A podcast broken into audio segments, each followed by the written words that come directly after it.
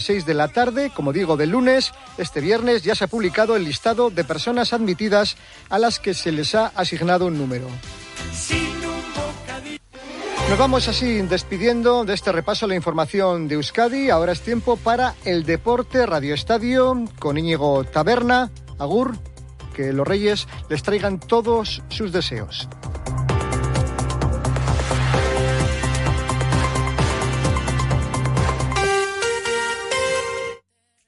En Onda Cero, Radio Estadio Euskadi, con Íñigo Taberna. Hola, ¿qué tal? Bienvenidos a esta edición de viernes 5 de enero a Rachaldeón. El Atlético ha comenzado el 2024 de la misma manera que terminó el 2023, es decir, ganando.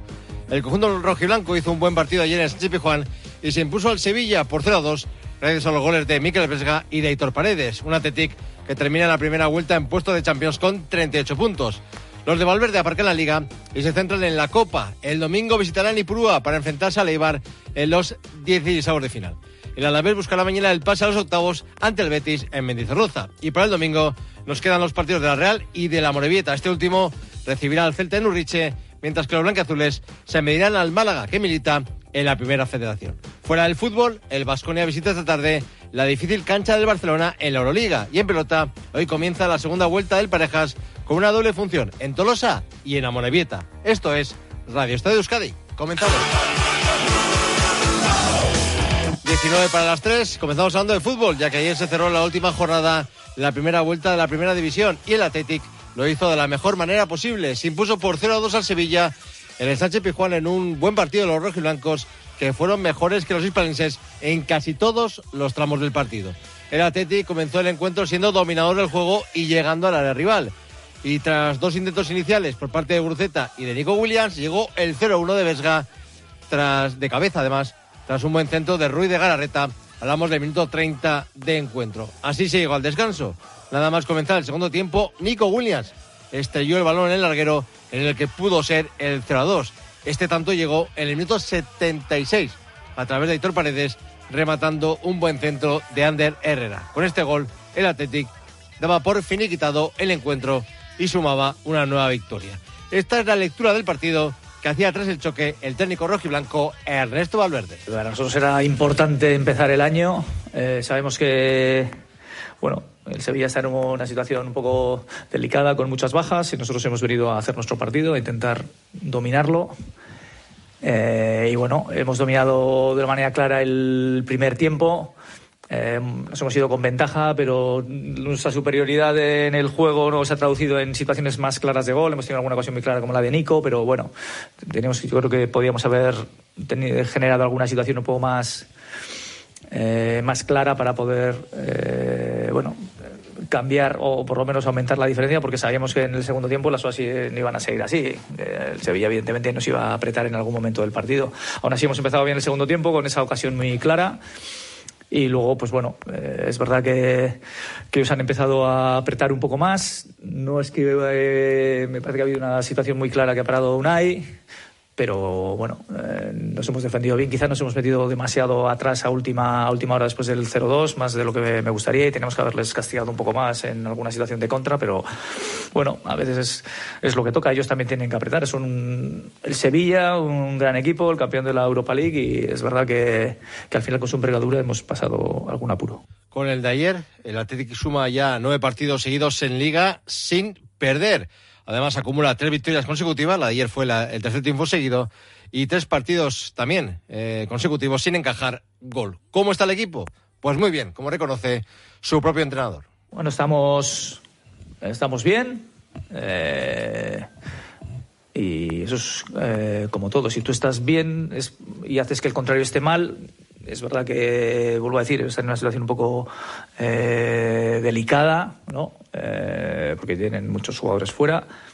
Eh, y nosotros hemos hecho, yo creo que el partido que nos, que nos convenía, sobre todo para nosotros es importante mantener nuestro nivel de ambición claro y luego, pues bueno, luego el partido tiene que ir hacia, hacia tu favor, ¿no? hemos arriesgado a veces en la presión, ellos también tenían espacio, pero no les dejábamos correr y por eso hemos dominado el, el, juego. Entonces, bueno, eh, fuera de casa sabemos que los partidos son largos, también hay que momentos en los que hay que sufrir y estamos contentos. Un Atlético que cierra la primera vuelta liguera con 38 puntos, su mejor marca desde 1983 y además en puertos de Champions supera en la clasificación al Atlético de Madrid. ¿Por qué no se puede luchar por la Champions?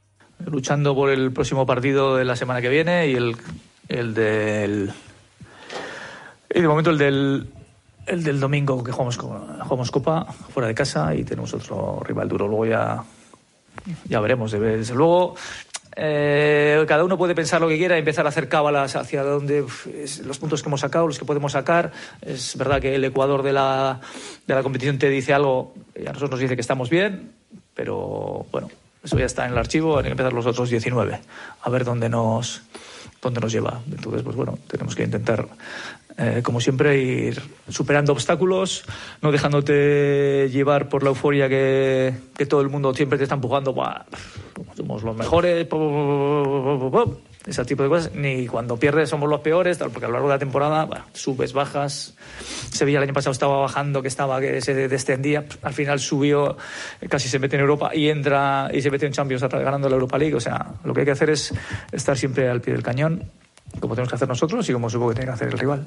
Un Atlético que se centra ahora en el partido de Copa del domingo a las 7 de la tarde en Ipurúa, en esos, contra Leibar, en esos 16 de final de la Copa del Rey que se van a disputar entre mañana y el domingo. Por cierto que el sorteo de los octavos de final será el lunes a la una del mediodía. De cara al partido del domingo, lo más probable es que Geray vuelva a una lista de convocados, mientras que Dani García e Iñaki Williams serán baja para el encuentro. En el conjunto armero, Echeverría tendrá las bajas por lesión de Cristian Cuasmi, Venancio y Sergio Álvarez. Así ha hablado el técnico de Leibar de lo especial que es el partido del domingo. Bueno, pues eh, lo afrontamos con, mucha ilusión porque sabemos que va a haber un, gran ambiente en Ipurúa y sabiendo de que, de que enfrente pues vamos a tener un, gran equipo, encima está en un, en un gran momento y, seguro que, que, nos va a complicar la eliminatoria, pero nosotros también somos conscientes de que de que es a partido único, es en Ipurúa y encima con, la ayuda de nuestra gente pues vamos a intentar pues eh, hacer una, una gran eh, eliminatoria, en este caso a partido único y, bueno, sabemos que, que ellos eh, por el nivel que tienen y por el estado de forma en el que están son los favoritos, pero bueno, los partidos hay que jugarlos y creo que si nosotros damos nuestro mejor nivel vamos a, a complicarles mucho. Insiste el técnico armero y el jugador rojo y blanco que su equipo, el Eibar, tiene opciones el domingo de superar la eliminatoria. Bueno, vamos a preparar ese partido a conciencia para, para pasar la eliminatoria. Sabemos que, que va a ser una eliminatoria complicada, pero somos conscientes de que vamos a tener nuestras opciones ¿eh? y bueno, eh, está en nuestra, eh, en nuestra mente primero ser un equipo muy competitivo ¿eh? en ese partido y, después poder estar acertados para, para hacerles daño. Seguimos con el repaso al resto de emparejamientos coperos que afectan a nuestros equipos. Eh, el primer equipo en jugar será el Alavés. Mañana a las 8 de la tarde recibirá al Betis en Mendizorroza en la única eliminatoria de 16 avos que enfrenta a dos equipos de primera división. Luis García Plaza tendrá las bajas para mañana de Seldar, Abkar y de Guridi, que tiene alguna molestia. No va a forzarle el técnico albiazul. Por otro lado, recupera a Duarte, que no pudo jugar por sanción ante la Real. A diferencia de otras eliminatorias coperas, de las anteriores eliminatorias coperas, el 11 de mañana, según ha anunciado Luis García Plaza, va a ser muy reconocible. No, vamos a meter algunos cambios, pero sí que es verdad que no está la carga mm, que hay normalmente cuando juegas eh, tres partidos en una semana. Siempre digo que las rotaciones yo siempre las hago cuando hay tres partidos entre semana. Ahora no los hay, pero también creo que tiene que haber gente que tiene que entrar. No, no vais a ver un once inédito, como hicimos en, las otras copas, pero sí que va a haber gente eh, que, bueno, pues lleva algún tiempo sin jugar el titular que va a entrar, ¿vale? Porque quiero verlos, eh, por ejemplo bueno, eh, ya aviso que Guridi no está, que el otro día ya sabéis que me pidió el cambio, eh, porque si no, no lo hubiera quitado porque creo que estaba, estaba enorme. Guridi no está, no creo que tenga ningún problema para Sevilla, pero bueno, pues para este partido no está. Entonces, por ejemplo, ahí, pues ya lo digo, va a entrar Yanis, ¿no? Que yo creo que, quiero ver a Yanis. Yo con Yanis he estado, hablando con él. El, el Yanis de titular me gusta. Siempre ha jugado titular, creo que ha cumplido bien. De verdad que no ha tenido fortuna con el gol, pero por ejemplo el día de Las Palmas con un pase a Samu que lo deja solo delante del portero. Sin embargo, cuando ha entrado en el banquillo no, no me ha dado lo que, lo que yo quiero. Pues a ver si mañana, siendo titular, eh, Yanis Hagi hace un buen partido. También tiene claro Luis García Plaza que el Betis de Pellegrini mañana va a buscar la victoria y el pase a octavos con un once también muy reconocible. El Betis es muy buen equipo. Creo que mm, es verdad que lleva muchos empates en vez no derrotas, empatando muchos partidos. Empató el Madrid hace poco, porque a lo mejor ese empate lo tomas como negativo y es positivo. Y es un equipo con mucha calidad y que yo creo que estos equipos en estas competiciones ven una oportunidad de hacer algo bonito. Porque son equipos de como diría yo, de, esa segunda línea de, después de Madrid, Barça y Atlético, ¿no? Pues son esos equipos que siempre están ahí en segunda línea y que tienen estas competiciones con una ilusión tremenda. O sea que yo creo que no me espero que haga muchos cambios, va a poner a lo mejor que tenga y nosotros lo que tenemos que hacer es lo que dije, esta, es, esta competición yo la llamo siempre la competición de la ilusión y tienes que jugarla con muchas ganas. Que cuando termina, termina y a lo mejor algún año, como ya pasó aquí hace ocho años, no, ocho fuera, ¿no? Hace ocho años pues llegó a la final y hace nada fue Sasuna y hace nada fue otro siempre hay algún, alguna final que no la juegan ni Madrid, Barça y Atleti, si entra otro equipo, entonces tienes que competirla. Y si un día terminas como el año pasado, terminamos, terminamos, pero competirla con la ilusión. También ha anunciado que Carricaburu no estará mañana en la convocatoria porque la Real le busca destino. No ha tenido éxito la cesión porque no ha jugado prácticamente nada el delantero cedido por el conjunto de azul y se le busca una salida en forma de cesión a un segunda eh, a corto plazo ya. Si no, volvería a Zubeta y Bruno vestirá más la camiseta del Alavés. Hablamos precisamente de la Real, que prepara ese partido del domingo a las nueve de la noche contra el Málaga en la Rosaleda, un Málaga que es tercero en el grupo segundo de la primera federación con 36 puntos a 7 del Ibiza y a 7 del Castellón, que es el líder. Y Manuel tiene cuatro bajas seguras para el partido. Traoré, que está con Mali para jugar la Copa África. Saidi, que está también con Nigeria para jugar esa competición. Take Kubo, que se ha marchado lesionado a jugar la Copa Asia con Japón. Y por último, el lesionado Andrés Silva, que tiene una pequeña rotura, ha dicho Imanol, en el sóleo de la pierna izquierda, podría estar de baja en torno a dos, tres semanas. Regresará a la convocatoria Alice Lustundo, que no estuvo en la lista contra el Alavés. Y Manol dice que las bajas que tiene el equipo, con jugadores importantes como Traoré, como Cubo, como Sadik, como Silva, tienen que ser aprovechadas por otros jugadores. Evidentemente, a mí eso no es lo que menos me preocupa y lo que menos me asusta. ¿Por qué? Porque entiendo que para eso entrenamos eh, como entrenamos y que todos están preparados. Evidentemente, esos que no tienen tantos minutos es porque los demás lo están haciendo eh, fenomenal. Es que hemos hecho una gran primera vuelta eh, en la que hemos acabado con 32 puntos en en, Liga, eh, siendo primeros en el grupo de Champions, pasando dos eliminatorias. Y por eso seguramente esos que menos minutos eh, no han jugado es porque el resto lo ha hecho muy bien. Pero eso no quiere decir que estén mal. Eh, y bueno, y, si como en este caso ahora, porque algunos se han ido con la selección, y en, el caso de Alex o de André, porque se ha lesionado o hay una expulsión, pues el que está disponible y al que le dé la oportunidad, pues a aprovecharla como lo ha hecho el resto. También ha dejado de entrever que mañana va a alinear o que el domingo va a alinear un once bastante parecido al de la liga, no con tantos cambios como en las dos anteriores eliminatorias coperas y, hablaba del respeto, del respeto que, tiene, que, tiene, que le tiene la Real a los equipos eh, contra los que juegan la Copa o que sean de categorías más eh, bajas, categorías inferiores y el respeto que tiene la propia Real por su propio escudo. Evidentemente, eh, un, campo bueno, con un estadio bueno, eh, con un club histórico, eh, pero bueno, nunca he puesto excusas cuando hemos jugado, cuando nos ha tocado ir a, campos de hierba artificial.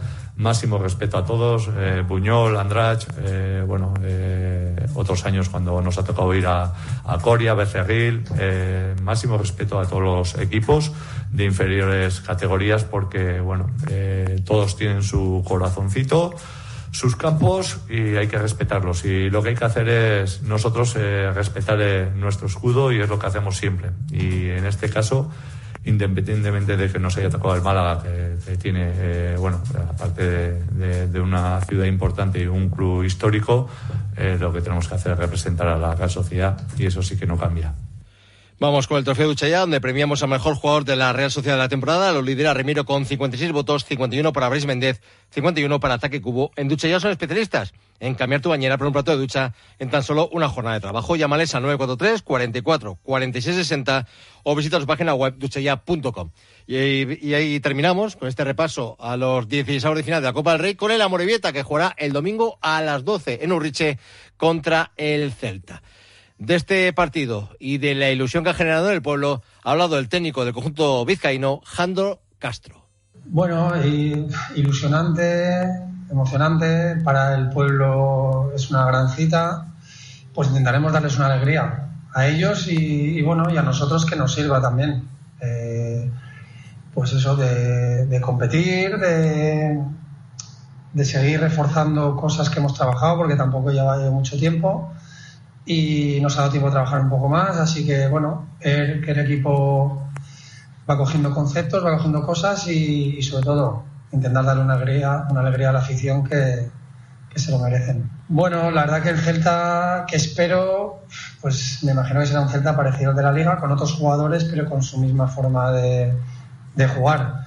Eh, no sabemos muy bien quién, quién va a jugar o quién no, pero los que jueguen son muy buenos. Es un equipo de primera división con muy buenos jugadores con un gran entrenador, eh, un partido difícil, pero bueno, nosotros aquí en casa eh, vamos a competir fuerte, seguro, y, bueno, tendremos nuestras opciones también, seguro.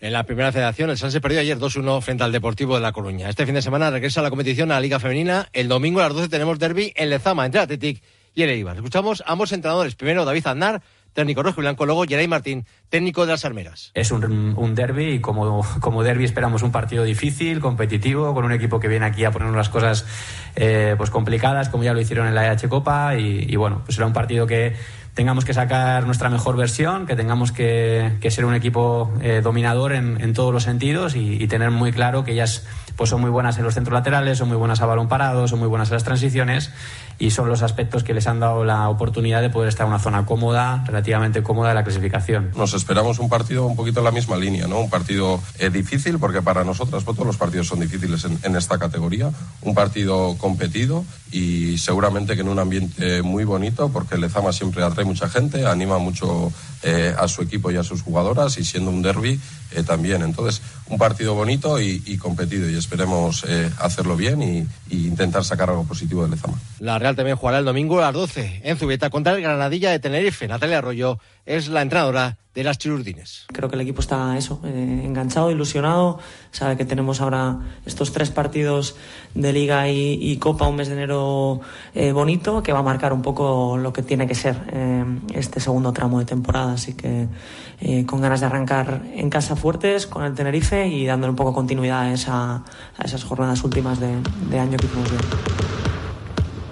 Baloncesto porque el Vasconía juega esta tarde en la Euroliga, decimonovena jornada, visita a las ocho y media la difícil cancha del Barça, el Palau. El Barça tiene 12 victorias por las 10 del conjunto vasconista, que en Liga también tiene un reto complicado el domingo, seis y media en casa contra el Real Madrid. Vilo Basket también jugará en casa el domingo 12 y media contra el Manresa. Así ha analizado al conjunto catalán el técnico de los hombres de negro, Jaume Ponsarnau. Hay tres parámetros estadísticos que son muy significativos de, su juego. Uno que es el equipo que juega más posesiones, el equipo que más triples tira y, el equipo que tiene un índice de rebote ofensivo más alto. De las posibilidades que hay de, realmente coger el rebote es el que más coge.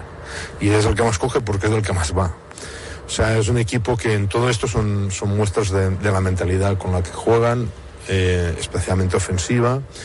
Y eso, pues bueno, es una, es una, una fórmula, una propuesta, yo creo que muy vistosa, ¿no? Y que le está ayudando muchísimo a competir y a competir muy bien hasta, hasta pues estar luchando ahora para clasificarse a la Copa. El Aléboro, el Guipuzcoa Basket, visitará el domingo a las 12 la cancha del Melilla. Miquel Idozola es el técnico del GBC. Sobre todo es intentar controlar el ritmo del partido, que, que no jueguen a lo que Alvarado, Alvarado marca, que seamos consistentes, que cometamos pocos errores, que nos metamos otra vez en la guerra del rebote, ¿vale? Que, creo que los dos últimos partidos lo hemos hecho muy bien. Y bueno, y que, y que no perdamos la concentración para jugar a lo que nosotros queremos jugar, ¿no? Y saber que es un partido muy duro, que hay que estar concentrado mucho tiempo y que los dos equipos tenemos capacidad, aunque el equipo rival meta un parcial, volver, ¿no? Entonces, bueno, eh, hay que estar concentrado hasta el final. Y comienza la segunda vuelta de la Liga Femenina. El Guernica visita mañana a partir de las 7 y cuarto la cancha de Valencia. El IDK Euskotren jugará el domingo a las 12 en la cancha del Perfumerías Avenida. Un IDK que ha fichado la escolta canaria de 24 años, Iris Junio, en Bulito.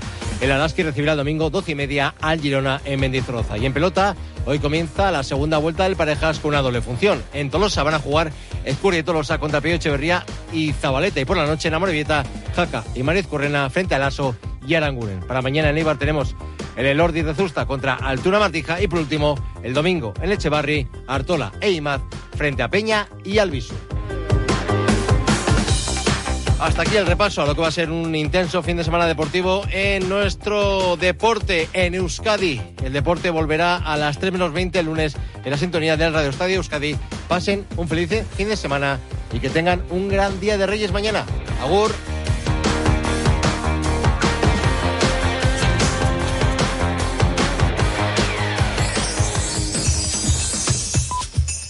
Felices fiestas. Son las 3 de la tarde, las 2 en Canarias.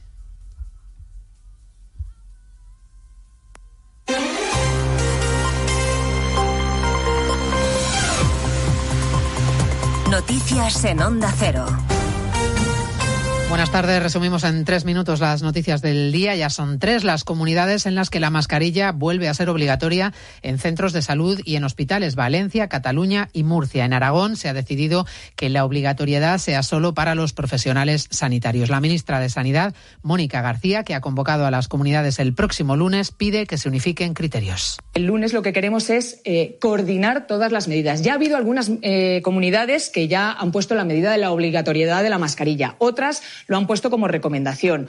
Otras se lo están planteando y lo que nosotros queremos es unificar esa medida, bueno, que es una de las medidas más eficaces. En el terreno político, Junts per Catalunya amaga con tumbar el primer decreto del año del gobierno de Pedro Sánchez porque considera que pone en serio peligro la aprobación de la ley de amnistía al incorporar modificaciones a la ley de enjuiciamiento criminal. A esta hora sigue en el no. La otra novedad política de la mañana es la denuncia que después de cinco días el PSOE ha decidido presentar ante la Fiscalía por la polémica del muñeco de Sánchez en Nochevieja. Consideran los socialistas que estos hechos van más allá de la crítica política o la libertad de expresión y que deben recibir una respuesta penal. Alegan que el partido fue perseguido en la dictadura franquista y que los actos pueden incluso incitar al magnicidio. Hoy está siendo el primero de los cuatro días de huelga de los trabajadores de tierra de Iberia. La compañía asegura que el seguimiento es muy poco significativo, aunque algunos pasajeros están teniendo problemas, eso sí, con sus maletas porque el avión sale, pero el equipaje no. Desde UGT explican que esta tarde podría haber algo más de follón. En algunos aeropuertos claves como Barcelona, como Bilbao, como Málaga, está habiendo eh, incidencias serias en la gestión de los equipajes. Esto está provocando a lo largo del día un impacto exponencial porque al final se produce un efecto contagio en toda la red y probablemente incluso en barajas a lo largo de la tarde, eh, ya que se funciona en, en, red, el impacto se multiplique todavía más. ¿no? Y dos noticias más a esta hora de la tarde. Una que acaba de perder Rafa Nadal su partido de cuartos de final en el torneo de Brisbane contra el australiano Thompson y por supuesto que está todo ya preparado y listo para para recibir como se merecen a los Reyes Magos y a su séquito real. Los más pequeños ya no pueden con los nervios. He querido una casa de Barbie y una casa de perrito de mentira porque no me van a traer un perrito de verdad. Me voy a pedir una guitarra de rock and roll. Me voy a pedir para Reyes un Lego que se transforma en rana y luego pasa de ser una rana a un loro.